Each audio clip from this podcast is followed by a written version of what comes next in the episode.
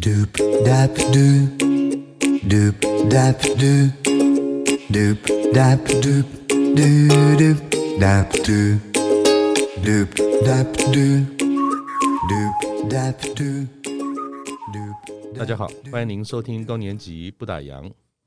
我们每个人哈，从小到大或多或少哈都打过工，赚过一些零花钱。我还记得我小时候最常干的事哈，是帮我姐姐跑腿，去那个巷口哈买零食。我还记得他最喜欢吃是那个金柑仔糖啊。我的工资呢是每一次呢分一颗金柑仔糖。到了国中啊，长大一点，有点力气了，有时候呢会去工地呢搬搬砖头。到了高中呢去发传单，大学的时候呢就去当家教。随着年纪啊跟经历。我自己的啊，这种斜杠人生哈，就从劳力付出到了脑力燃烧，一直到现在哈，担任 Podcast 主持人呢，我都还持续在发现哈我的潜力。我们今天的来宾，五年二班，跟我一样同年的许仁杰许老师，他可是一位经验丰富的斜杠达人哦。他出了一本书，描述着他五十五种哈斜杠角色的经验哦。让我们今天啊，就一起来听听许仁杰的故事。欢迎许老师，许老师您好。呃，主持人好啊，各位 Podcast 的呃观众朋友，大家好。那老师啊，请教您一下，一般人哈、啊，从小到大有几种斜杠就不容易的，你怎么有这种机会跟际遇啊，可以累积五十五种以上的这种呃斜杠方式呢？呃。其实我本来也没有想到说会这么多，因为你太爱钱了吗？爱钱是一回事啊，啊，但是就是取之有道嘛，啊，那也因为这个赚钱的过程，其实接触了很多人士，嗯，啊，那我觉得那是最珍贵的地方。然后我前两天啊看您的 FB，据说现在您已经有第五十七个斜杠的工作，是。那我刚才在算说，五十五、五十六、五十七。我找了半天，我找不到五十六，请问那五十六是什么？哦，因为我这个是呃这一册书哈，是我五十五个赚到钱的斜杠斜杠人生嘛，是是是第五十五个。但这个书出版了之后，其实稿费进来了。哦，呃，是我就有一个第五十六个。哦，难怪，所以原来呢，老师完成了一本书，这本书有稿费的收入，其实就已经归入到五十六。是，然后这第五十七蛮有趣的，它是什么？呃，五十七是我一个有兴趣的一个摄影的这个、嗯、这个部分。嗯、那因为去参加这个台北市办的一个呃摄影比赛，得了一个小奖，嗯，平生第一次获得摄影的奖金，嗯嗯，所以我也把它列进来了。是，那我的了解，您目前本身是大学里的教授，是。那这么丰富、有趣，从小到大的过程，可不可以先介绍一下您自己，让大家认识徐老师？啊？呃呃，我现在在大学当呃老师啊、那其实我我比较有兴趣，或者在学校教学领域，大概都比较属于人力资源啦，嗯、啊，比较属于这个部分。那我也教日语，嗯啊的这个部分，嗯是。那有一些行销、消费者心理的这个部分，我也都有接触。是。嗯、那您从小成长的背景跟这么多的斜杠会不会也有关系啊？呃，会有啊，因为接触了很多嗯形形色色的。呃，亲朋好友、嗯、啊，那所以就累积了更多的机会。那这些机会又帮我去制造了很多的人脉。然后我在书里面看到，您从小好像就。诶，蛮有一种天赋，据说是在这个赌场里面打工的，那那又是一个什么的机缘？怎么从小就不务正业，跑去赌场里打工？哦，这个这个不能讲说是一定是叫做赌场，我也不知道怎么定义。嗯，但是就是小时候我的外婆，嗯，家里就是一个大家可以来聚会。玩玩四色牌的一个地方，哦，记得记得，我小时候左右邻居的阿阿公阿嬷，他们常常到了下午没事的时候，就在玩四色牌，那个是将士像什么的，是是是是、嗯、是。那当然，我我的工作大大概就跟其他小孩子一起，就是早上把那个批回来的这个四色牌，嗯。嗯，弄散，然后再重新装捆，嗯，那这样他们下午打打的时候要一直换嘛，要一直换牌就可以。直接换了，那我们就是有一点小小工资、小小零用钱。那会不会这也是跟我小时候那种感觉一样？就是其实跑腿啊，某些程度在小时候很多时候最常跑腿是帮家里大人嘛。是。可是跑腿有的时候它是一个义务，是它不一定是有酬劳。是。那你这么小啊，就是在呃周边的这个呃亲朋好友和长辈有酬劳这件事情，付出的一些劳力或者是工作有酬劳这件事情，当你人生中第一桶金，那不知道几岁啊？有那第一桶金的时候，对于对于酬劳跟工作这件事情，给你的感受是什么？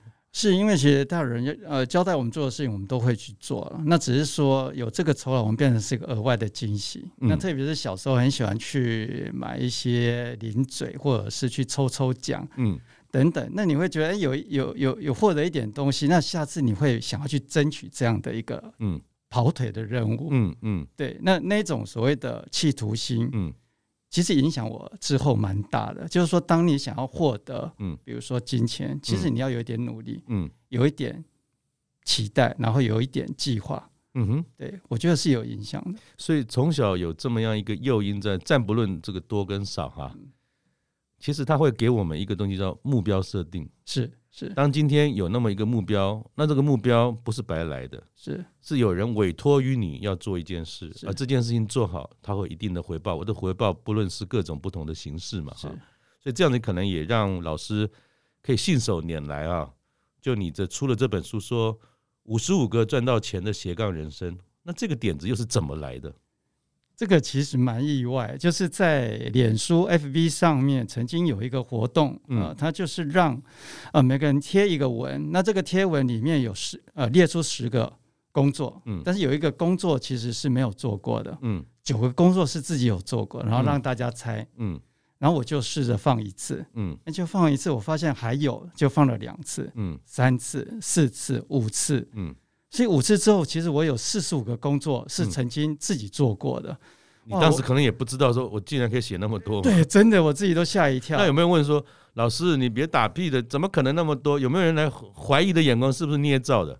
有，就是因为有人怀疑，所以我就觉得我要把每个工作都讲出来，不然不然老师一世英名就毁了。是，然后后来我就这么一想，就好好的想，又多想了十个，那就想出五十五个工作。那每一个工作我交代了，也把这个工作我接触到一些人发生的事情全部都写进去了，所以就变成一本书了。那老师冒昧请问你啊，你很喜欢赚钱吗？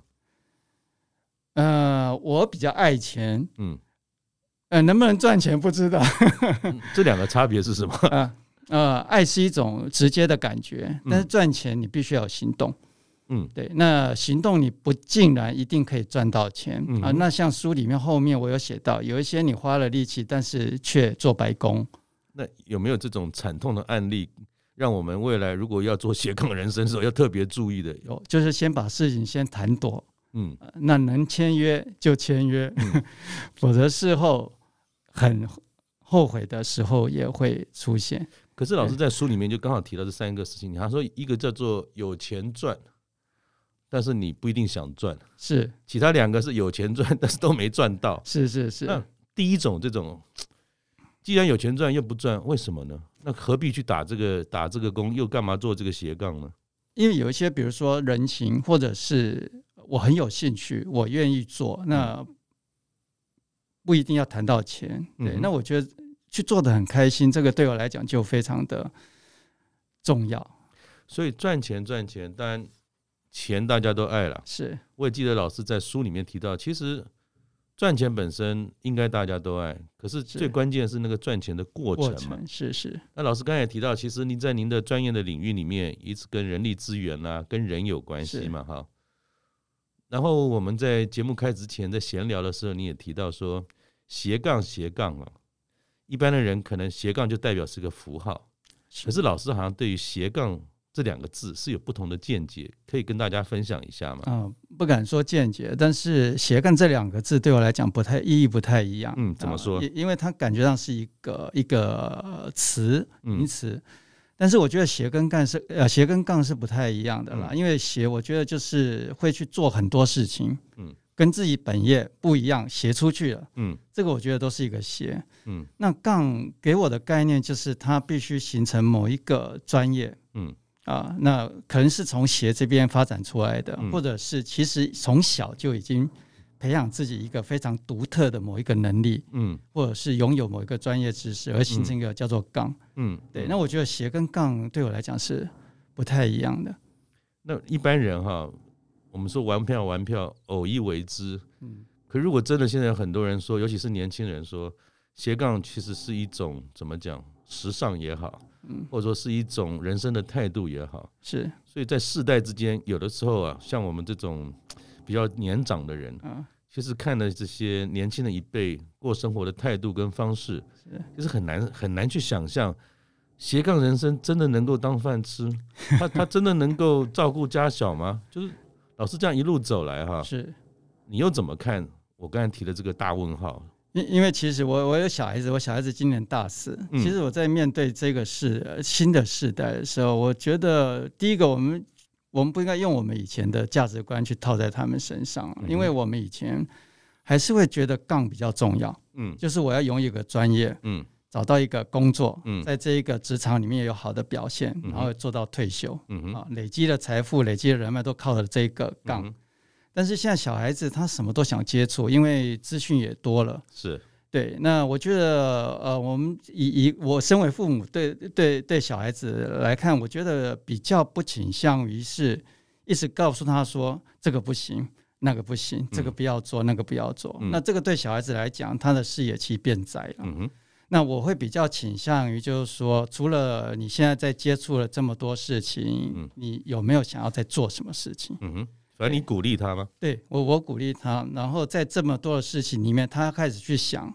从这么多鞋里面，如何找到属于自己的杠？嗯，对，那我是觉得是这样，而不是像我们小时候从小就被认定你要走哪个杠，而且这个杠不是自己决定的，不是你可以决定的。对对对对，那我我觉得到了中年的时候会有一个天花板，就是我不想做，我可能转业或做别的事情，那多可惜。嗯，花了三十年时间，却做了一件不是自己很喜欢做，虽然你已经有一个杠出现了。是，所以。擅长什么，喜欢什么，跟你最后以他为终身的职业，有时候不尽然嘛。尽然。那也很多时候是从小表现很优秀，但是都在别人的期待当中做这件事。也有不少的朋友，像我们在这个 podcast 里面访谈，有相当多的朋友，其实到了中年，中年有时候有危机，其实也是转机。但他突然发觉说，其实从小这个幼小心里面呼唤的某一件事情，可能是摄影，可能是绘画。他跑出来了，虽然他是一个总经理，但是他一直在当年家里面没有钱送他去画画，他把这个东西一直摆在心里面。到了退休了，好像这个点又重新打开。那你说他是斜杠吗？其实说不定他本来就应该往这条路走，但是反而他自己斜到另外一个专业上面去，是是蛮可惜的。是老师在你的书里面哈，你有五十五个赚到钱的方式，其实其中哈有大概二十三个啊。是在踏入职场之前哈，在儿少的时候的兼差的工作是。那这些不同形式的工作，在你小时候，呃，这些经历啊，对于未来长大有没有几个其实是有蛮大的影响的？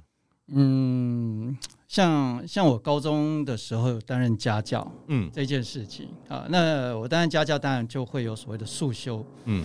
那因因为因为我这个家教的学生，他们家跟我们家算是以前的邻居，嗯，那因为家庭的状况也不是这么好，但是为了让小孩子能够补习嘛，嗯嗯，啊，所以我就当了这个家教啊，但是就是后来就是有一两个月，这个束修就拖着了，嗯，那我妈妈知道这个事情的时候，直接打电话给以前我们这个邻居，嗯，啊，因为这个邻居其实跟我们家有借了一些款子，嗯。那我妈妈后来跟我讲，嗯、啊，跟我讲就是说，借的钱晚点还可以，嗯，不还都没关系，嗯，但是老师的钱一定要给，嗯，那没有多少钱，但是我的母亲很坚坚持这件事情，那那个时候就让我觉得说，哇，当老师 不得了。是什么事都可以欠，但是老师的束修要把它当成一个神圣的使命，一定要完成它，要交付。是，所以那个就也成为，就是说我有点励志想要当一个老师，嗯、那那那种想法动机很强。嗯哼，对，所以也也促成您后来慢慢也走向教职这条路。是，那老师在您的这个生，就说生涯的这个生命的过程当中，哈。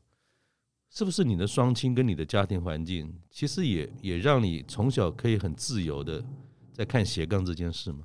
呃，是的，就是家家里没有特别要我们一定做什么，包括我高中的时候念了选的选择了社会组，是很多人都反对，因为在我们那个年代，对，好像男生就是要念比比较那个没有雄性气概的，都应该去念文组，然后。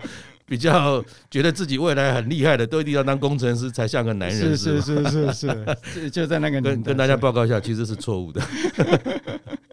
其实我在我的书里面也特别提到一个概念，就是文组。那像我小孩子，他就是喜欢念理工，那有一些人念医科。那那其实我一直觉得医科它就是延展我们的生存，就是可以延长比较久。嗯，那理工其实它会设计很多东西可以丰富，嗯，就是让我们的很多的生活可以改善。嗯，但是其实我们文科的其实可以丰富我们的生命。嗯，对我我我觉得我也一直跟我儿子这样子讲。嗯，对，那那那我觉得每个人扮演不同的角色，在各个不同领域。没错，因为不是每个人都一定都要当工程师。是。社会上不是只有竹科才叫做社会，是。每个地方都需要有不同的人嘛，是。不同的角色，是。尤其是斜杠，斜杠的事情呢，就像老师小时候应该没有一种工作叫做，诶，在家里面玩四色牌的时候，有一个邻桌服务生，然后要先把牌洗干净，呃，重新弄好，然后组合好。大概没有这种工作，没有，它其实就是一个差事而已了。是，所以也就是说，其实一个社会上的运作，对于一个工作本质本身的价值观，嗯，其实斜杠这件事情告诉我们的，虽然我们叫做打工兼职，兼就不是主嘛，嗯，兼就是兼没走，好像不是当成一回事。但是如果今天我们从一个宽容的心来看，不是所有的事情只有一个正职，就叫做是一个必须要的工作。社会要运转，就像一个大轮子一样，每个地方的每每嘎嘎都需要人嘛。其实斜杠有某些程度也在弥补很多没有人做的，但是如果你有意愿，更有这个能力，当然付出之后还有收入，应该对一个社会的运作也是一种很大的帮助。是，这整个从那个社会的分工的角度来看，的确是这个样子。嗯，对。那老师，我我在看您的这个书里面啊，有几个有趣的事情啊，想请教你一下，因为。呃，您其中好像在后来学成归国之后，当然就进入了学校里面嘛。是，好像你在刚才我们一进这个录音室的大楼的时候说，你说你来过。是，那其中有一个工作是跟婚友社的企划有关。是。请问那是又是一个什么样的机缘？一个大学教授会去做婚友社的计划，这又是什么机缘的斜杠？这个其实就是呃，我我以前一个朋友，嗯，呃，他在这边任职啊，算位位置还还不低啊。那他负也也负责了这些活动，嗯，呃，他有一次邀请我，就是来这个看看有什么样的活动，所以我其实来分享过像摄影啊等等，但是有一次是来带一个活动，是啊，他们找了二十位。啊，这个男女来啊，那我就是怎么样子给他们一个活动？嗯，对对对，那我就是企划了那一次的这种从说故事里面去了解对方，嗯，然后当场配对，嗯，这样的一个活动。所以其实又变成月下老人了，呃，某种程度。那老师刚才提到一件事哈，斜杠这件事情，当然我们知道说，一个叫做专业是，另外一个叫做呃机缘，嗯。有一个好像也蛮重要，叫做人脉。是，那老师可不可以告诉我们说，其实，在你回想这一生这么多丰富精彩的这么多的工作，嗯，人脉其实它扮演一个什么样的角色？呃，因为我们我刚刚其实有稍微提到，就是说我们会从斜发展到杠这件事情啊。那斜这么多的东西，你怎么去接触？我觉得这个需要有很多人的帮忙。嗯。那从斜变成杠，我觉得是自己努力为最多，因为它转成一个专业。嗯，对。但是过了中年，其实过了中年之后，大概每一个人，我们讲说五十知天命嘛，嗯，大概就是说大概知道自己有多少杠了。嗯。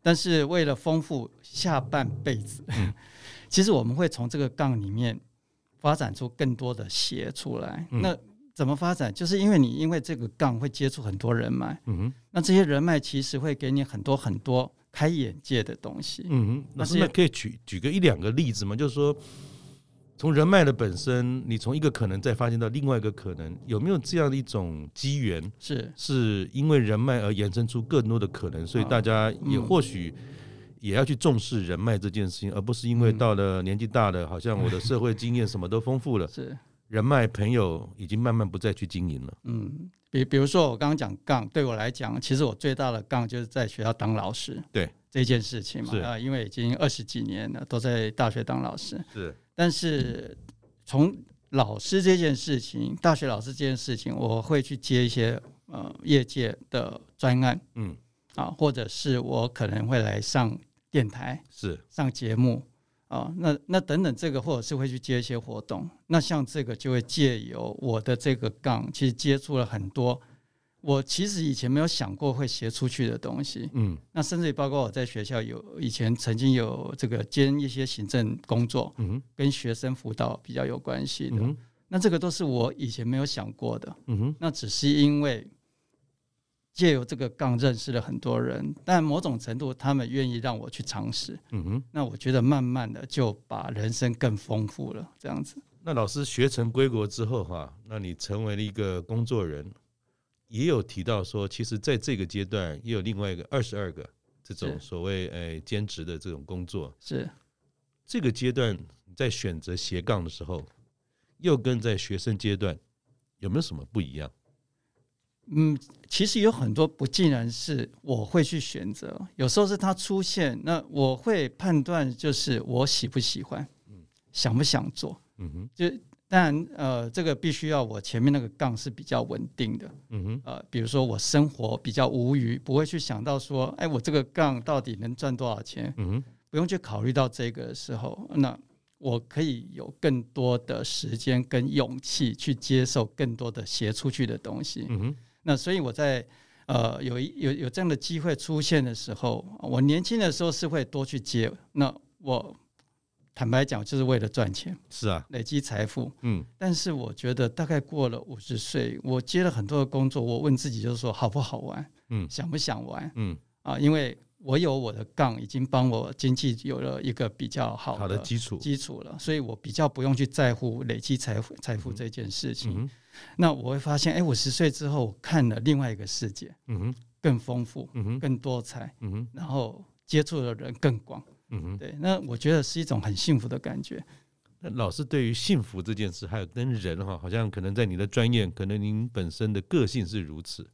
是。那在书里面有提到，你好像在学校也开一个叫做杰哥咖啡，是。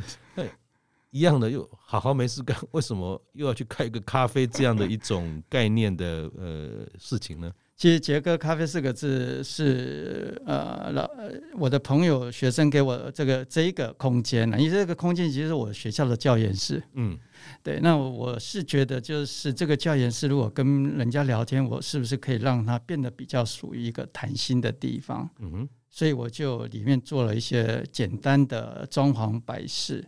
那，让比如说学生他愿意来，来了之后他愿意喝杯咖啡再走，嗯，他愿意跟我谈一些东西，啊、呃，那我也可以趁这个过程能够给他心里面那个结，嗯，找到一个可以解的方向，嗯哼，对，所以老师其实，嗯，很自然的做了一些跟人互动有关的事情哈。那在书里面也听到有一个有趣的角色。像是叫做离职的一个面谈顾问啊，是一般人大概比较清楚的是说，那就是面谈嘛，是离职还要面谈啊，离职面谈可能都是公司里面的人资人员或者主管，是那为什么这一个斜杠的角色需要用到您来在扮演这样的离职面谈呢？因为离离职大概会牵涉到的是两个，一个就是法规的层面嘛，嗯，但是因为有些小公司他对这个法规可能不是那么。非常完整的很清楚，嗯，所以他担心离这个这个员工离职之后会产生一些纠纷，嗯，啊，所以这个是我进去帮忙的一个。那第二个就是说，大家都希望好聚好散嘛，嗯，那你知道有时候离职大概有一半都是会接近撕破脸的情况之下，或者是其实就是有怨气，嗯，离职的。那所以有时候会希望就是大家好聚好散的时候，我就会去扮演一个中间的这种。缓和的缓冲的一个角色，这样、嗯、是。那我知道说您在日本念书，然后取得博士学位嘛？是。就你自己观察，在日本的社会啊，是斜杠这件事情，因为日本人本身基本上都是一板一眼的，是。可是他们进入到超高龄社会之后，是好像也不得不有非常多的人六七十岁以后工作，是或者是说兼职是非常稀松平常的。是。那你有没有一两个看得到说，其实，在日本的社会当中，对于一个中高龄的人进入到斜杠的时候，他们通常是怎么思考？跟有哪些或许在台湾也有机会可以做的事呢？是日本是讲求一个杠。的一个社会啊，所以他们进一家公司可能就待到退休，是。啊，这是过去，尤其像现在退休的这些人，大概都是这个样子。那那但是他们就面临到退休以后不知道做什么，嗯，这件事情，其实这个也是他们的一个社会问题，嗯。啊，那当然现在的年轻人他们开开始慢慢会去想到这个，所以呢，其实你会发现日本年轻人现在接触的东西非常多元，嗯。非常多元啊，那也不像说以前就是我就只待一个从一而终，终身雇佣，已经对对对，已经没有谁有那了。对，现在已经已经不像以前这样子。嗯、那我觉得说他们慢慢会去自做自己的规划啊。那当然，现在刚退休的这些年长者，嗯啊，他会面临着心里面的一个纠葛，嗯，我到底要做什么、嗯、啊？因为他们觉得去做事很没面子，嗯、都都已经要退休还去做事，嗯。嗯啊，但是像最近中年有一个职业，我觉得蛮好玩，叫中年大叔，就是出租大叔。是是是，对，我觉得蛮有趣的，因为他们的经验其实可以再贡献给大家。嗯啊，那或者是像有人会去当顾问，嗯啊，那我觉得这个都很不错。好、啊，当然像台湾有的台湾的父母，我觉得就是呃，就是年长了，当阿公阿嬷，他就觉得带孙子。是一个非常有趣，那我也觉得很不错。是啊，我觉得很不错。那甚至有的，我觉得就是小孩子出门了，然后要帮他看车位，嗯，门口的车位，嗯，哎，我觉得这也是一个贡献。其实只要自己愿意，我们讲说活动跟劳动是，其实斜杠的机会满街都是，是接触人，那只是你愿不愿意去做，而且觉不觉得它有趣嘛？哈，是。那老师因为刚好说我们两个是同年，是，但我比您多早一点就退休了。其实退休的时候也没什么太大的计划，可是老师好像是一步一脚印。然后您刚才有提到有一个十年大计啊，要不要跟大家分享一下？这么样随意跟怎么讲随性的这种斜杠人生的角色，其实老师也有严肃的一面。好像您从五十五岁开始就有一个十年大计吗？是呃，不敢讲大计啊，就是说，因因为我其实这些年看就看了很多长辈，其实退休的时候。就不知道做什么事，从公司退下来之后不知道做什么事，嗯、那我觉得有点可惜。嗯，那不断的鼓励他们，但是他们跨不出去。嗯哼，那我觉得我不想要变这样子。嗯哼，所以我大概我刚刚讲了五十，大概知天命嘛，大概就知道说我这一辈子大概我可以做到做什么。嗯，那五十五岁的时候，我就觉得我不喜不希望我六十五岁的时候退休的时候不知道做什么。嗯，所以我在五十五岁的时候就自己画了一张。我我的这个退休前十年的计划书，那您准备要做哪些的 准备跟目标是什么？其实我要做的事情蛮多的，但但是就是说是不是全部达成，我觉得不重要啊，因为在这个过程当中，有一些是我本来就熟悉的，嗯啊，那有一些不熟悉的，我觉得我怎么样去补足？那不熟悉是因为我有兴趣，嗯，我希望以前没做的，我希望以后可以去做啊，那我想去学习。那在这十年里面，就会透过学习，或者是透过一些人脉的接触，慢慢的到六十五岁。那我觉得到六十五岁退休那一天，其实我就是走过去，嗯，我不会停在那边一直想，嗯，那那种感觉会觉得，哎，我好像没有退休，嗯，没有从人生退休那种感觉，嗯哼，是。那刚才好像也在聊的时候，你有提到说你有一个退休的梦，是那个梦好像是要扮演某一种角色，是。那个角色，你要不要跟大家聊一下？蛮特别的。其实我一直想当庙工。庙工是大学教授要当庙工，可不可以开示一下？那是什么原因啊？当然，庙公我们的观念里面都觉得应该是要盖一座庙嘛。是啊，那其其实不太容易啊。甚至我曾经在报纸上面找到，真的有人在争庙公。嗯，我还拿给我朋友看，我朋友说这个应该是要骗你钱的。嗯、所以，所以我说的庙公应该是比较属于一个概念，就是说有一个地方，那我在一个在那个地方，我会一直在。那边，那你只要心情不好，或者是你想要做呃想要解开一些心里面的结，嗯，你可以到那个地方，嗯，可以休息一下，嗯，听一下，然后再离开。嗯，那我希望有这样的一个地方，嗯哼，那我在里面待着。那做这个我们说十年春秋妙公梦。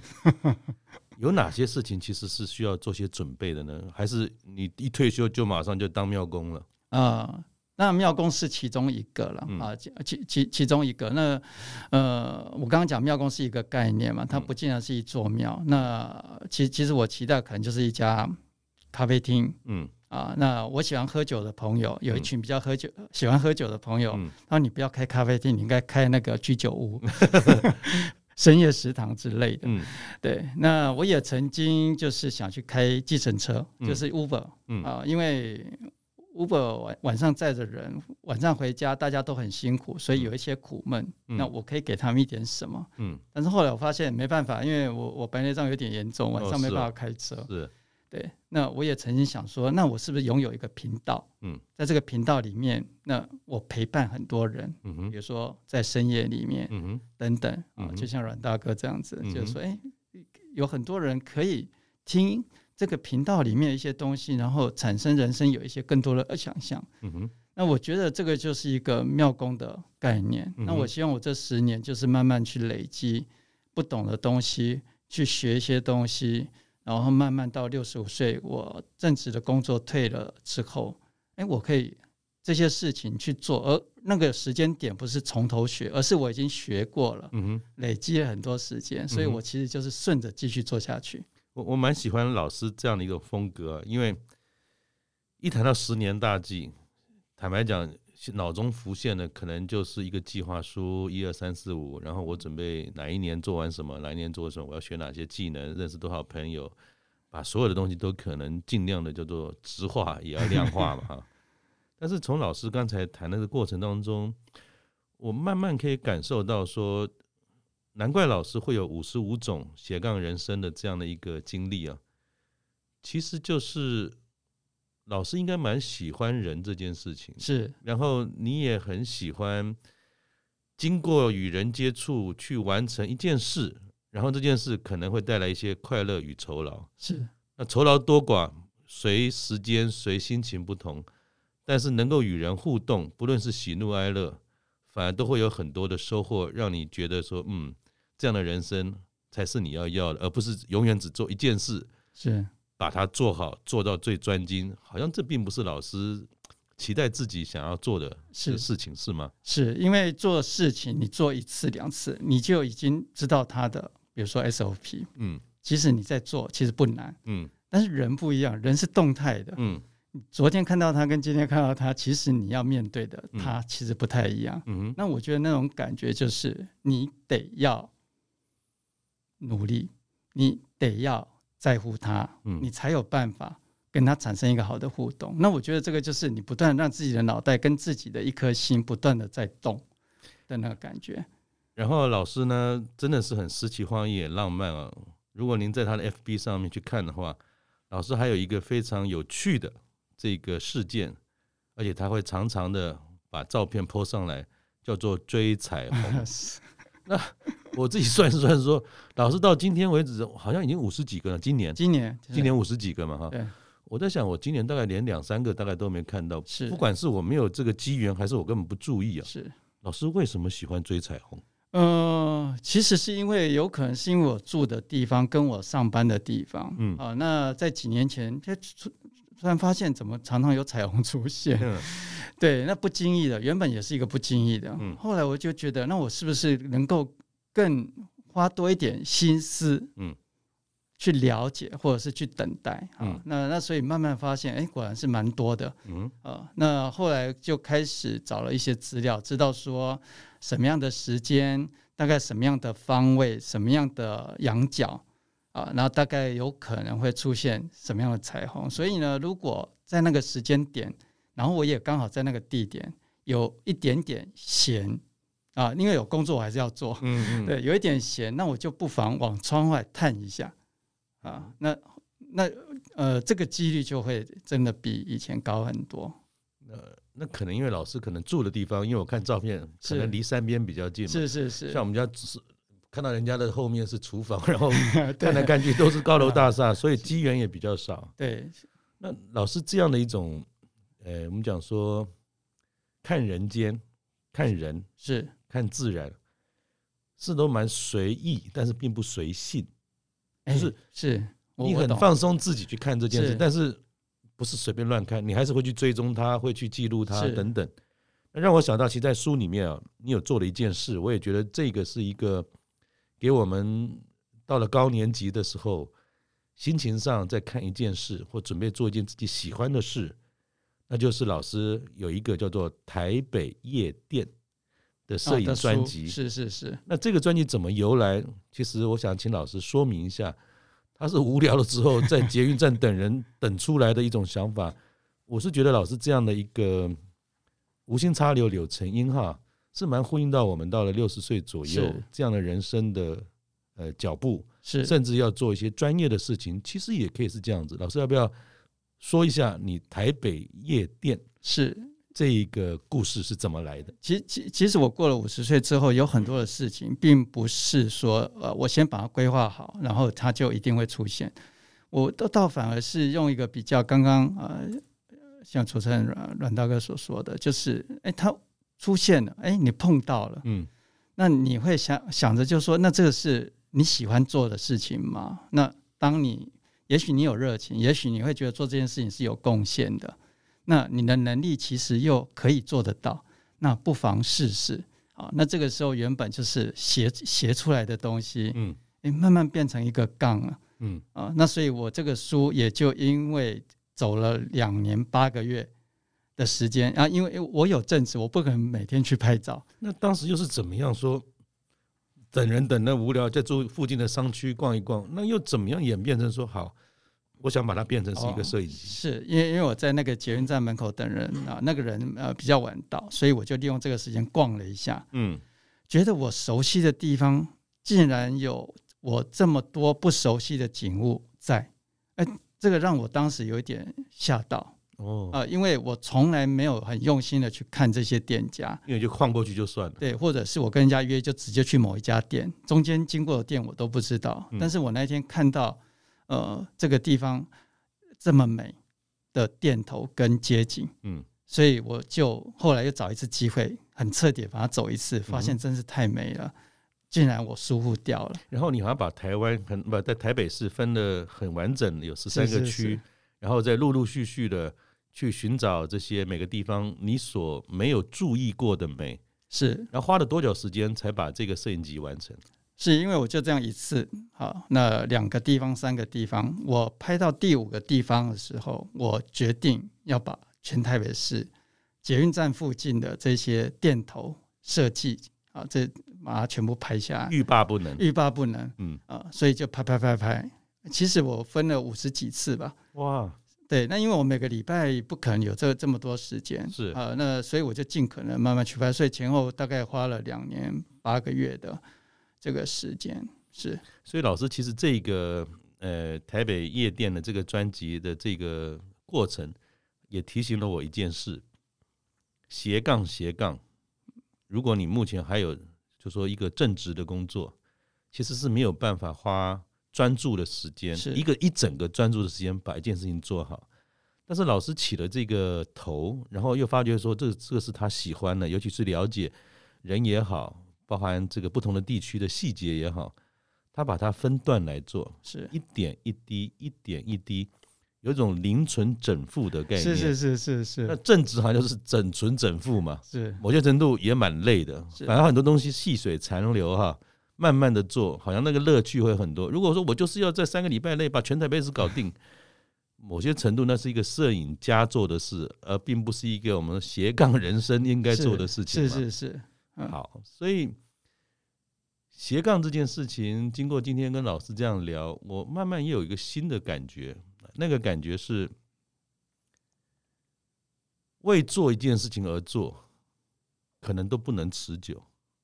但如果你在这个过程当中，老师的基本的原则，比如说对于人的关心，对自然的关心，还有很多您从小可能就喜欢摄影这件事情，一点一滴的慢慢去做，然后人脉很重要，也因为你敢去试各种不同的鞋，因为这个鞋才有机会跟更多的触角去接接触跟认识，那很难说哪一天它就会回馈到你自己的身上，就会杠出一个跟别人不同的东西嘛。是。